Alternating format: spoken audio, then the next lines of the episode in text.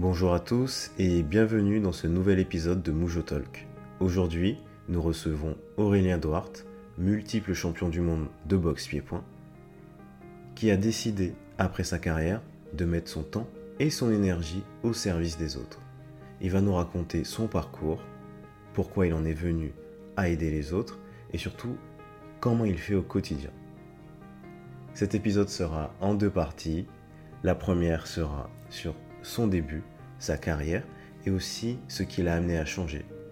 On va parler d'énergie, de l'impact de l'alimentation et de nos actes sur notre comportement et sur notre physique. Je vous souhaite une très bonne écoute. Salut Aurélien. Euh, Salut Yann-Éric, merci infiniment pour cette invitation, merci. Ben, merci euh, d'avoir répondu présent. Euh, est-ce que tu pourrais commencer par te présenter à une personne qui ne te connaît pas, que tu viens juste de rencontrer? Euh, Je parle pas aux gens que je connais pas, m'a dit ma mère. tu déjà vu, tu m'as déjà parlé, on se connaissait pas. Donc. euh, ouais, salut, euh, Aurélien Duhart, réveilleur de champions et de championnes. Ok, ok. Depuis combien de temps tu fais ça? Je crois que je fais ça depuis que j'ai 13 ou 14 ans, depuis que j'ai commencé à me réveiller moi-même et que j'ai commencé à être délégué de classe, euh, à faire du tennis de table, à apprendre les couper et, à rentrer à la cité, à apprendre aux copains les effets. J'ai tellement eu cette illusion du manque, cette sensation de petit enfant délaissé, pas nourri d'informations, que bah, je sais ce que ça fait de ne pas savoir. C'est le pire pour un être humain. Donc dès que j'ai eu la capacité d'intégrer des informations sportives dans un premier temps, bah, je les partageais. Au karaté aussi, tiens, comment te défendre? Je montrais à ma mère comment faire un mawashi, comment bloquer. C'est ça, recevoir et donner immédiatement, sinon ça pourrit. Et tu sais pourquoi tu as fait ça ou pas? Enfin, tu sais pourquoi tu partageais à chaque fois? Euh, je, je, voudrais, euh, voudrais vous dire pour ceux qui écoutent, merci, et ça va être un petit peu chamboulant aujourd'hui. On va toujours, euh, je vais certainement répondre sur deux plans de conscience. Il y a toujours deux, deux niveaux de conscience. La première chose, je vais dire, l'être construit, le petit Aurélien, euh, 14 déménagements, son papa qui est pas là, une maman un peu compliquée qui le délaisse un peu, euh, famille d'accueil pendant deux ans, euh, le petit garçon qui a l'illusion d'avoir manqué de protection, d'amour, de sécurité, euh, pas de souffrance, hein, rien de comment dire, pas de sévices corporels, pas de toujours à manger, un lit, une chambre comme nous tous. Mais j'étais une âme très sensible et j'avais besoin qu'on s'occupe de l'intérieur et personne ne savait faire ça dans les années 70. Je leur en veux pas. Oui, bien sûr. Donc il y a ce côté, bah tiens, je vais avancer dans la vie et je vais aller me nourrir d'informations et ensuite euh, nourrir les autres. Ça, c'est le côté un petit peu humain. On va chercher ce qu'on n'a pas eu. Et sur un autre plan, si tu crois comme moi que je suis pas que ce corps physique et toi non plus, à l'intérieur, il y a une entité, il y a une âme, il y a une énergie, une vibration euh, euh, qui, a, qui a choisi de vivre, qui a choisi de venir sur la Terre, sur cette planète école, la seule planète où on peut respirer, avoir un corps, vivre des émotions, des sentiments, apprendre et grandir. Euh, je me dis que c'est le, le chemin de toute âme, quelle qu'elle soit, même le plus solitaire d'entre nous, même il a quelque chose à partager, ne serait-ce que parce qu'il dégage, et que voilà, c'était le chemin de mon âme de m'éveiller et d'avoir, euh, il y a différents niveaux, il y a ceux qui nourrissent, il y a ceux qui protègent, il y a ceux qui éduquent, il y a ceux qui éveillent, il y a ceux qui dirigent, et on a chacun un rôle comme ça dans les familles d'âmes. Allez lire ce livre de Marie-Lise Labonté, Les familles d'âmes, ça va vous rassurer sur plein de comportements humains. Tu as un âge biologique, tu as un âge physique, oui, et ben on a aussi un, un, âge spirituel et notre âme a un âge. Et si tu penses que tu es ici euh, dans une jeune incarnation, par exemple, que tu viens d'arriver sur Terre, qu'on vit qu'une fois, tu crois ce genre de choses, et que tu es une vieille âme, tu vas galérer. Parce que inconsciemment, tu as plein d'informations sur la pureté, sur les valeurs, sur la bienveillance, sur l'amour, la compassion, le pardon. Tu as tout ça qui est au fond de toi et qui demande qu'à vivre. Et tu as ton être construit, ton éducation, il faut être dur, il faut être fort, il faut pas pardonner. Donc tu es en conflit permanent. Donc c'est vraiment ça parfois qui est difficile à, identifier. Quel est notre rôle au-delà de mon métier, mon sexe? Je suis, prof de boxe, je suis intervieweur, je suis mécanicien, je suis ministre. Et, et vraiment, qu'est-ce que je suis venu faire sur cette terre? Qu'est-ce que je suis venu expérimenter comme émotion? Et quel cadeau je suis? Quels sont les talents, les compétences que la vie m'a données, que, dont je prends soin, que j'entretiens et que je vais partager aux autres? Ok, génial. Euh, Est-ce que tu sais à quel moment tu as eu ce... Enfin, comment c'est venu euh, naturellement? Parce que tu as parlé des déménagements, de ben, toute cette euh, jeunesse que tu as vécue. Alors, je sais que tu es né en dehors de la France. Donc, tu es né au Sénégal, il me semble. Dakar, ouais. Voilà, d'origine capverdienne. De parents capverdiens, je suis de la communauté du Cap-Vert. et comment c'est venu en fait? Est-ce que c'est quand tu es arrivé en Ile-de-France ou est-ce que c'est venu un peu après, quand tu as pris conscience de, ce que tu voulais faire, ou peut-être un peu plus tard, euh, quand tu as commencé peut-être à combattre Je crois que c'est difficile de dire consciemment quand ça m'est revenu, parce qu'on a, on a du mal avec les souvenirs euh, d'enfance et d'adolescence. J'ai 52 ans, je vis une vie tellement intense, je suis tellement dans l'instant présent depuis 10 ans, que c'est dur d'aller chercher dans la boîte à souvenirs. Et si je l'ouvre, bah, cette boîte à souvenirs, elle me dit que, comme, comme les crabes, comme tous les crustacés, et comme tous les êtres humains, c'est le ras-le-bol qui a créé le changement, l'inconfort d'être étriqué dans cette carapace de petit enfant fragile, plâtré, qui pissolie, qui redouble, sa mère s'inquiète, ses copains l'aiment bien, mais le dénigrent un peu parce que c'est une victime, quoi, tu vois. Les filles qui fuient, t'es pas invité au... Tu sens bien que ça pue, quoi.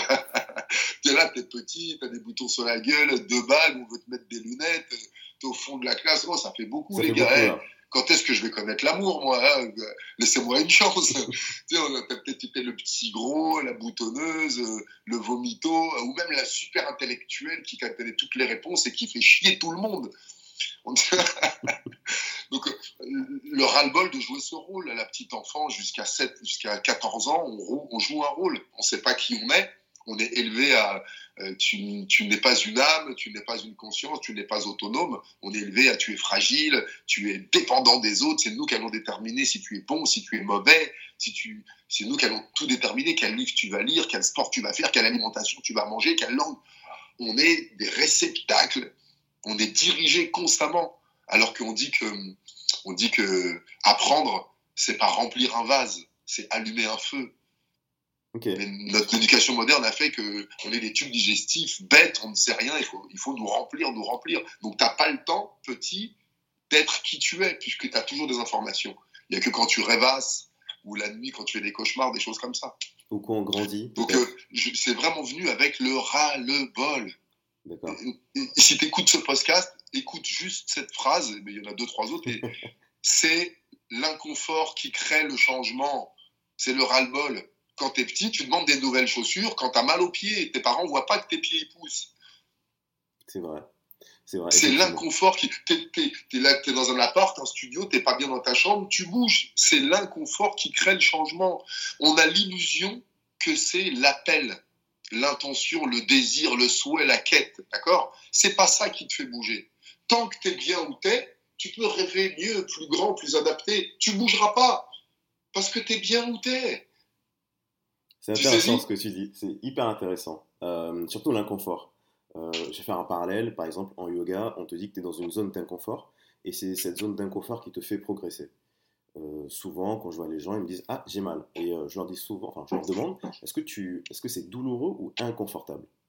Et Tu vois, les gens ne savent pas forcément faire la différence. Ouais, on, manque de finesse sur les curseurs, on, on manque de finesse. Et tu progresses beaucoup plus quand tu es dans une zone d'inconfort, parce que tu, tu, explores un peu plus ton corps, ton, ton mental. Euh, et la fois d'après, bah, ça se passe beaucoup mieux. Euh, et j'ai l'impression que cette zone d'inconfort, bah, tu l'as comprise assez vite euh, pour aller un peu plus loin et pour aider les autres. Donc je trouve ça hyper intéressant. Je, l'ai comprise aussi, tu sais, 14 fractures. Je le dis tellement vite que est-ce que l'un d'entre vous qui nous écoute s'est déjà cassé une fois un bras, deux fois, trois fois, quatre fois? Je connais des gens maladie de verre. Euh, moi, j'étais supputé de la maladie de verre. Certains ont des centaines de fractures. Moi, j'en ai une quinzaine. Ça veut dire que déjà, euh, avant l'âge de 14 ans, sans faire de sport ou en commençant le sport, plusieurs fois, j'avais chuté, j'avais eu mal. Vous savez ce que c'est une fracture? C'est une des douleurs les plus vives et les plus intenses. J'ai eu la douleur, j'ai eu euh, bah, la peur, j'ai eu, comment dire, l'inquiétude le regard des autres, et souvent c'est du désarroi, oh mon pauvre, oh il est fragile, j'ai rarement entendu, oh tu vas t'en sortir, les os se consolident, tu vas être plus fort et tu seras champion du monde, j'ai jamais entendu ça de ma vie. J'ai entendu, faut qu'il fasse attention, faut plus qu'il fasse de sport, faut plus qu'il bouge, il est fragile. on le colle au Scrabble, on veut me transformer en un télo alors que je le suis pas, tu vois. Donc j'avais déjà vécu l'échec, la douleur, l'immobilisation, être avec ton plâtre en colo quand monde est dans la piscine et, et toi es là avec ton bras, je mets un sac plastique, je trouvais des combines, des failles, je me faisais aimer, je décorais mes plâtres, ça développait l'artistique, je faisais taguer mes copains, c'était pas des tags. Tu vois, je, je, me rendais compte que déjà, même dans la vie de victime, de redoubler, de pisser au lit, j'étais aimé, j'avais des potes, ma, ma mère me donnait. Et que quelque part en moi, c'était pas figé. Tu sais, comme le vilain petit canard qui allait devenir un beau signe, c'était écrit dans le livre. Exactement. Alors pourquoi on s'inquiétait pour nous, tu vois? J'avais cette conscience que mon âme me disait, ma mère me disait, t'es une vieille âme. Quelque chose en moi me disait, mais si, je ferais du sport, mais si, je vais jouer, mais j'écoutais les adultes, mais je m'en foutais, quoi. D'accord, donc toi, tu savais déjà que tu allais euh, réussir? Alors réussir, j'avais pas cette notion. D'accord. Moi, je voulais jouer. Ok. Je voulais jouer. La première fois que tu as fait du yoga, bon, après, ça dépend avec l'âge adulte, avec ce conditionnement de l'école, de la performance, de la note, d'être évalué. De, prends un môme, prends n'importe qui là, qui nous écoute, tu as quelque chose, tu cuisines, tu décores, tu es super bon, super bonne, tu t'en rends pas compte. Et simplement parce que tu n'as aucune attention à l'évaluation. Tu cherches pas à être bon, tu fais ça parce que tu vibres et que tu aimes. Et comme tu aimes, tu le fais bien et tu es bon ou tu es bonne. C'est aussi simple que ça. Moi, je voulais participer à la vie. Je voulais, je voulais être pris sur le terrain avec les copains. Je voulais, voilà, je voulais déjà interagir, vivre, être reconnu, avoir une place. Et euh, autre que celle de victime, parce que je l'ai trop expérimenté. D'accord. Euh, je souris parce que euh, tu as dit quelque chose par rapport au, au jugement.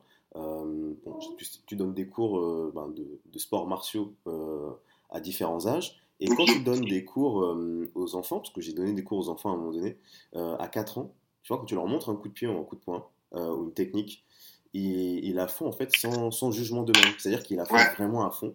Et quand j'enseigne aux adultes, je leur dis toujours, mettez un coup de pied comme les enfants.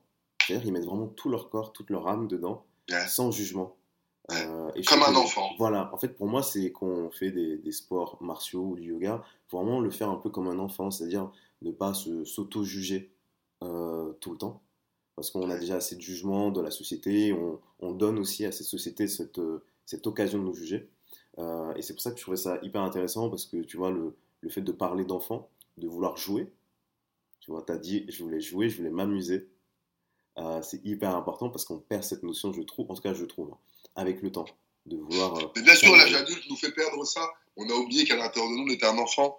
Jouer le jeu J-E-U, crée le jeu J-E. Avant d'aller à l'école, qui nous a appris à tenir debout? Qui nous a appris à mettre les cubes, les machins à l'école? On a joué. On jouait au jeu de la vie, on a imité papa. La, la vie n'est qu'un jeu. Et à un moment, arrête, faut être sérieux. On se fiche dans un rôle, on oublie la joie. Là. Tu sais, euh, s'amuser, il faut s'amuser l'âme usée dans le sens utiliser, utiliser son âme et pas son cerveau. Il y, aurait tellement de parallèles comme ça. Les, les petits-enfants découvrent le monde en jouant et c'est comme ça qu'ils sont bons. Et après, on met la pression de la réussite, la pression de la note. Les, donc, on va perdre l'amour de maman si on mange pas la soupe. On va perdre l'amour de papa si on marque pas des buts. Si on, si on dépasse du trait, on va perdre. Le, le visage de la maîtresse va changer.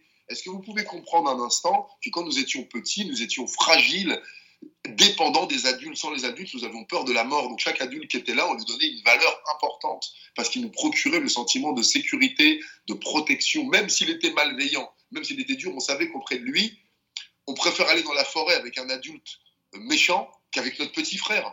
Parce clair. que l'adulte méchant pourra nous protéger. Exactement. Donc on donnait une grande valeur, on s'en rend pas compte aujourd'hui. Bon, je peux faire un parallèle dans le monde du travail. Dire, ah, mon patron aussi, mon. on dirait que c'est ton père ou ta mère. Comment ça se fait que cette personne qui, qui, qui, sortira de ta vie quand tu sortiras de cette boîte, il a ce pouvoir sur toi? Comment ça se fait que nous, les êtres humains, nous avons la capacité que quelqu'un que tu ne connais pas, tu passes dans la rue, il, il, sort une insulte, tu te sens touché. Mais comment ça se fait qu'on a laissé ce pouvoir aux autres? Est Quel est ce mécanisme? Le jugement tout petit, avant l'âge de 3 ans pour certains, à quelques mois pour certains, on t'a arraché de la protection bénie de papa et maman, de l'orbe de l'amour. Maman est retournée au travail, papa n'était pas là. Et on t'a confié à des inconnus qui avaient le droit de dire si tu étais bien ou mal, gentil ou méchant, si tu serais cleux, et qui avaient le droit de te punir. Des inconnus. Ça veut dire que on a imprimé dans notre disque intérieur que n'importe qui un inconnu a le droit de nous évaluer et que nous devons satisfaire et plaire à tout le monde à l'extérieur pour rester dans la catégorie des gentils et des parfaits. Voilà d'où ça vient. Pour dans, dans les civilisations primitives, attends, je vais finir, le petit enfant, il est collé au dos de sa mère pendant trois ans. C'est vrai. Avant les modes de garde, avant 1800 et quelques, la révolution industrielle, les écoles, tout ça, les enfants grandissaient 7 ans. Il n'y avait pas d'école maternelle. La maternité, c'était la mère et la famille, le cercle proche. La grand-mère était là, les oncles, les tantes, le village. ont donné à l'enfant dans un cadre sécurisé, protégé, les différentes facettes de la vie. On lui donnait la confiance pour aller explorer le monde à partir de 7 ans il avait reçu l'amour. Il avait vu pépé, papy, maman. La journée, il passait dans un environnement qu'il connaissait. Il avait de l'attention. Là, on est 30, personne nous parle, personne nous caresse, on fait que nous diriger, on nous fait une peur de ce monde, on nous montre une... Je diabolise pas l'école, il y a des belles choses, il faut qu'on s'autorise à voir les facettes dangereuses et qu'une grande partie des plaies qu'on traîne tous aujourd'hui à l'âge adulte, elles viennent de cette période où on avait besoin de soutien, d'attention particulière, euh, d'amour inconditionnel. Et là, qu'est-ce qu'on avait? La classification, les bons, les moyens, les mauvais, les premiers, les derniers, du jugement, le jugement. Tu es bête, tu es bon en maths. On nous... C'est une catastrophe, c'est une catastrophe. Et on traîne tout ça aujourd'hui. Donc moi, fort de ces inconforts, de, de ces injustices à l'école, il, il y a un pouvoir qui est là, qui est capable de faire pleurer quelqu'un de le punir, de le priver de, récréation, de lui mettre. Et personne ne dit rien, il n'y a pas de contre-pouvoir. C'est l'abus même. Quand un adulte pète un câble dans une classe, qui le recadre? L'humiliation, tout ce qu'on a pu subir, parce qu'eux aussi l'avaient subi. Il y a une grande partie qui vient de là, 8 heures par jour pendant 20 ans. Comment voulez-vous que ça ne nous impacte pas? Donc j'étais mal à l'aise à l'école. J'éternuais, je me coupais la lèvre, je me grattais, je tombais, je n'étais pas bien. Et, donc j'ai eu cette envie. Je ne peux pas fuir ce monde, j'essaie de le fuir un peu.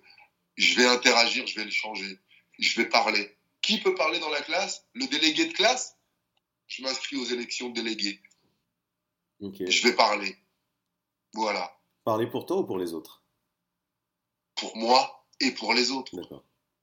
Le, pouvoir ne sert qu'à servir les autres et ne sert qu'à permettre aux autres de pouvoir. J'ai le pouvoir de te faire te rendre compte que tu peux. J'ai pas le pouvoir de faire à ta place ou de faire pour toi. J'ai le pouvoir de réveiller en toi que tu as le pouvoir. Génial. Génial.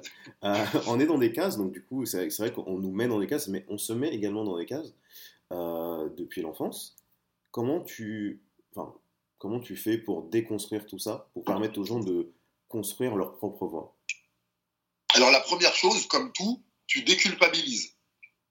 J'ai accepté de rentrer dans une case parce que je suis un être humain qui, s'il n'est pas connecté à son âme, à son âme, à son esprit, est connecté à son cerveau. Pense, arrête de rêver. Je pense donc je suis. Donc je me suis identifié à mes pensées. Et mes pensées ne font que juger, classifier. Le cerveau juge, il ne peut pas aimer, disait Georges Sand. Le cœur aime, il ne peut pas juger. Si tu es identifié à ton cerveau, tu vas, lui il est comme ci, lui il est comme ça, ça c'est bien. Tu vas émettre des jugements partout à l'extérieur. Ben, tu vas te traiter de la même manière. Je suis limité ici, je suis con, je suis bête, ah, je suis super fort dans ça. On a juste simplement accepté le conditionnement du mental. Donc d'abord déculpabiliser. Voilà, d'abord déculpabiliser. J'ai subi une programmation. Est-ce qu'on ne suit pas des programmes scolaires, des programmes télévisés? On est programmé.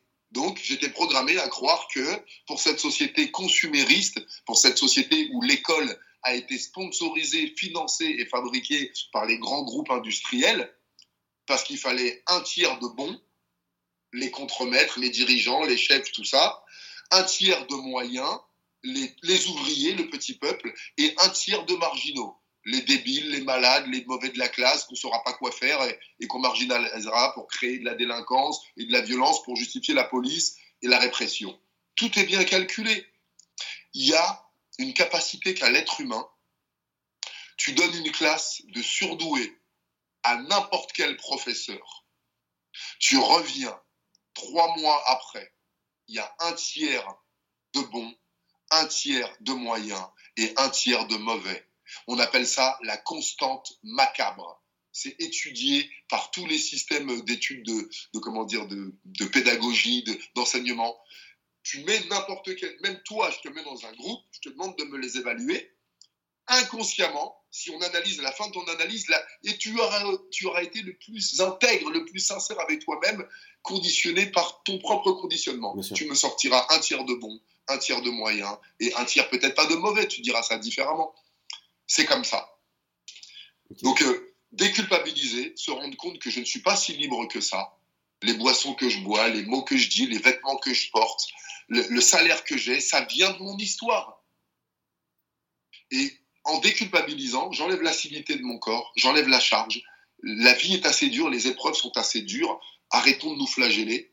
Donc en déculpabilisant, j'enlève la surcharge de douleur qui crée de la souffrance, qui fait juste que là, je peux sentir mes émotions. Je dis pas c'est injuste, c'est dur, il faut pas, je ressens, je suis abattu, je ressens l'injustice, je ressens la tristesse, je ressens la peur. Là, je peux me connecter à l'émotion qui, elle, me traverse et ne reste pas. L'émotion, j'ai agi bêtement, elle passe. L'émotion est fugace. La pensée peut être éternelle. Donc une fois que j'ai déculpabilisé, je retrouve cet équilibre avec moi-même, comme quand j'ai pardonné à un ami, je me laisse une deuxième chance. Là, je peux tirer la leçon, tirer l'enseignement, aller travailler là-dessus, pardonner, me pardonner, et ensuite, bah, une fois que je vais mieux, pouvoir me dire, mais qu'est-ce que je fais maintenant? Qu'est-ce que je fais de ça? Comment j'évolue? Qu'est-ce que ça m'apprend sur moi? Vers quoi je dois aller? Qu'est-ce que je dois lâcher? Qu'est-ce que je dois apprendre? Qu'est-ce que j'ai appris? Je me pose la question magique. Pas pourquoi ça m'est arrivé. Euh, qu'est-ce que j'ai appris? Et tant que je n'avance pas, c'est que la plaie est trop béante, il y a encore une douleur, il y a encore un trauma. Il faut que je mette de l'amour, du pardon, du soin et non pas de la psychologie, du coaching ou je ne sais quoi. Il faut que je mette de la tendresse, de la douceur, de la compréhension. Et à partir de là, je vais pouvoir évoluer. Je me pardonne, je demande de l'aide, et des petits conseils tout simples. Je mange différemment. T'arrives pas à changer tes pensées, c'est ok. Change que tu manges, mange vivant. VVV, végétal, vivant, varié. Change le carburant. Je change les couleurs chez moi, la lumière, l'odeur du Palo Santo. Je prends des douches plus souvent, je mets des vêtements colorés, je mets des musiques douces en fond. Tu peux pas changer le microcosme à l'intérieur, change le macrocosme. Vois tes amis les plus drôles, vois tes copains les plus souriants, les gens les plus positifs. Commence par faire ça. Une fois que j'ai conscientisé, change l'extérieur. C'est facile ça. Et ça va. Vu, que, tu, vu que tu étais imprégné, euh, teinté de l'extérieur, eh ben change ton extérieur. Et par lui-même, il va. Les musiques que tu écoutes vont t'apaiser. Les odeurs que tu sens vont, vont te rendre plus joyeux. Et les personnes que tu vas voir vont te mettre plus en joie.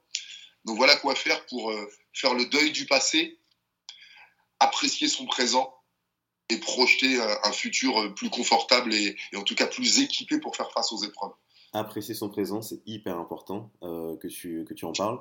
Euh, j'ai l'impression qu'avec le temps, en fait, on est toujours dans le futur. Toujours dans le futur. En fait, on regarde toujours dans deux directions, euh, devant et derrière. On regarde jamais ce qui se passe au moment présent, enfin, à l'instant. Comment tu vois ça? Enfin, comment tu peux aider une personne qui te demande ben, comment faire pour apprécier l'instant? Moi, mon mental, le cerveau ne connaît pas l'instant présent. Il ne connaît pas.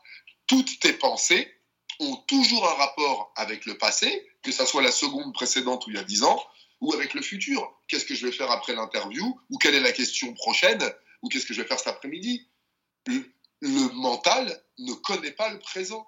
Et c'est pour ça que si tu souffres, si tu n'arrives pas à apprécier ton cul sur ta chaise, le visage de la personne en face de toi, comment je suis placé, qu'est-ce que j'entends maintenant, comment bat mon cœur, quelles sont les pensées qui me traversent.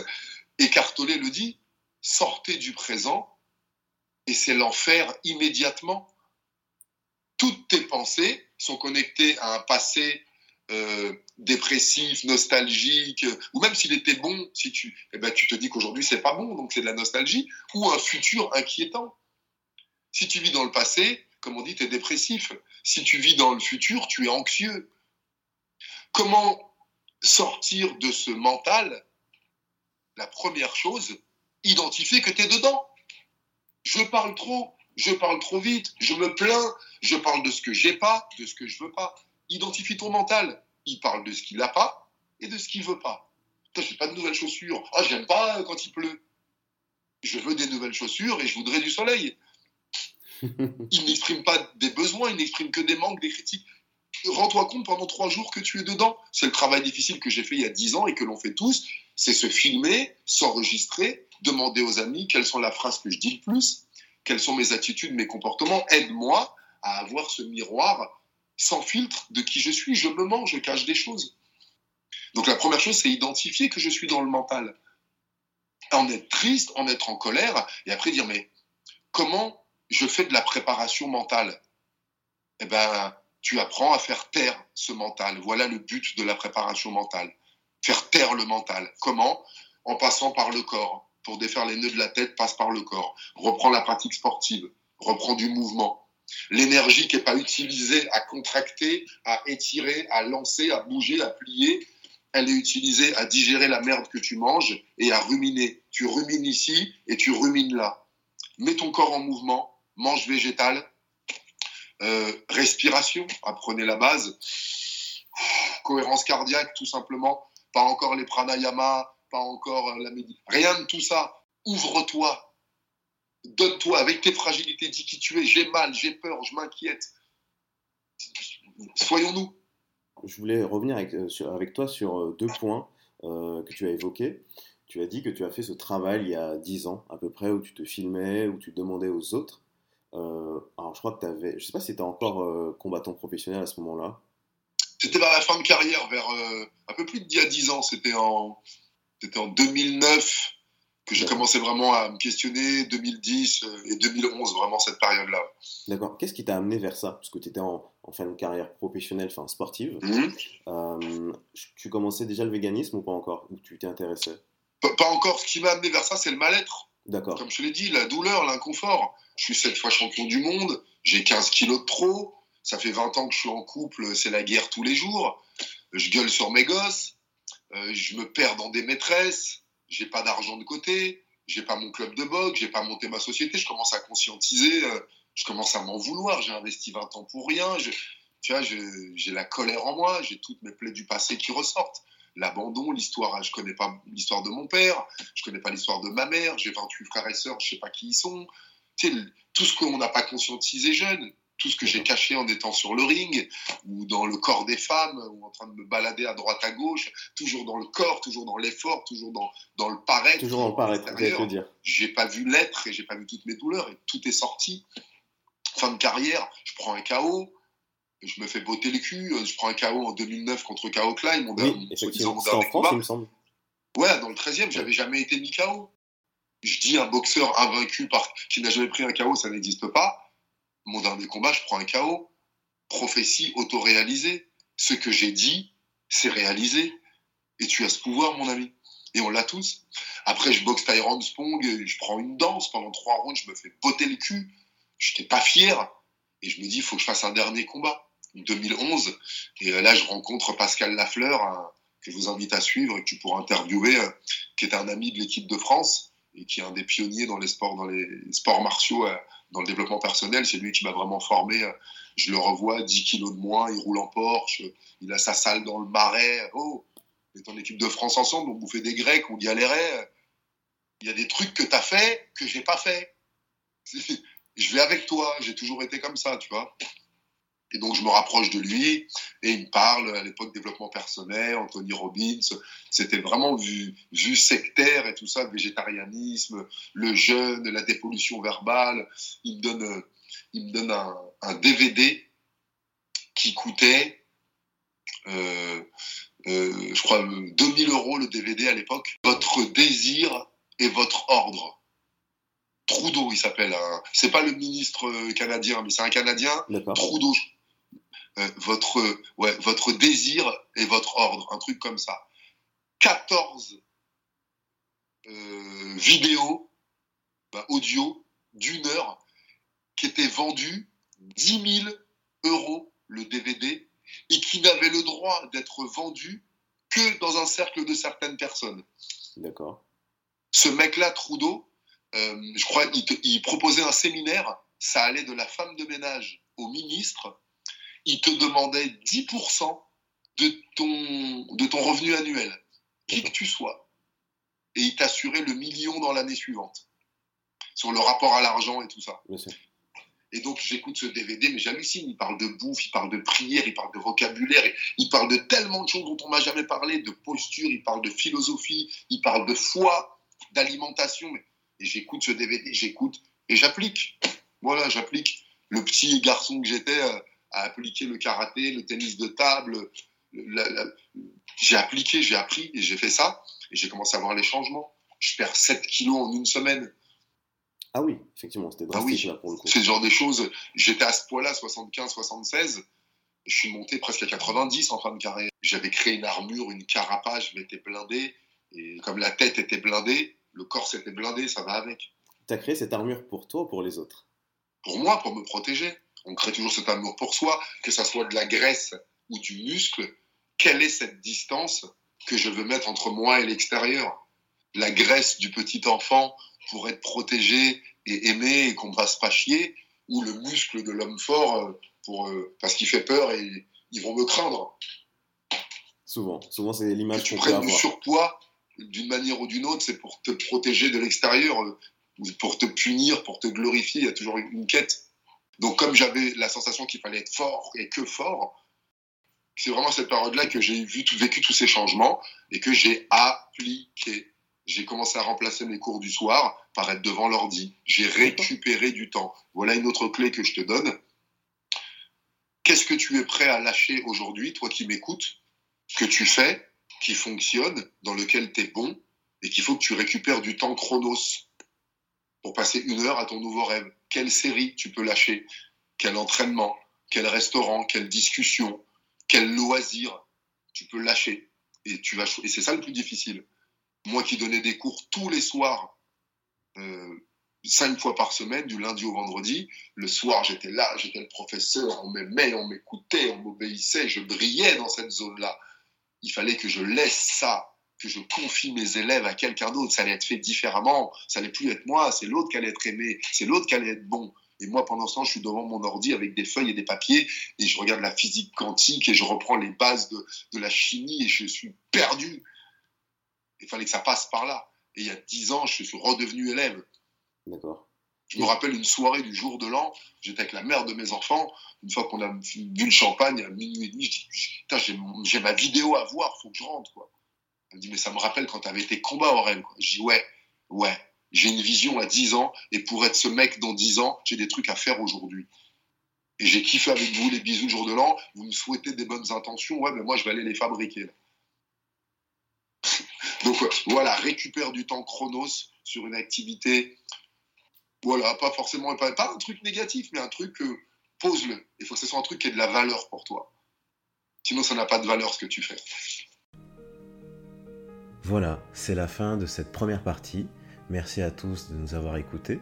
Vous pouvez retrouver Aurélien sur ses réseaux, sur LinkedIn Aurélien Duarte ou sur Instagram Aurélien Duarte-du-bas coaching. A très vite pour la seconde partie.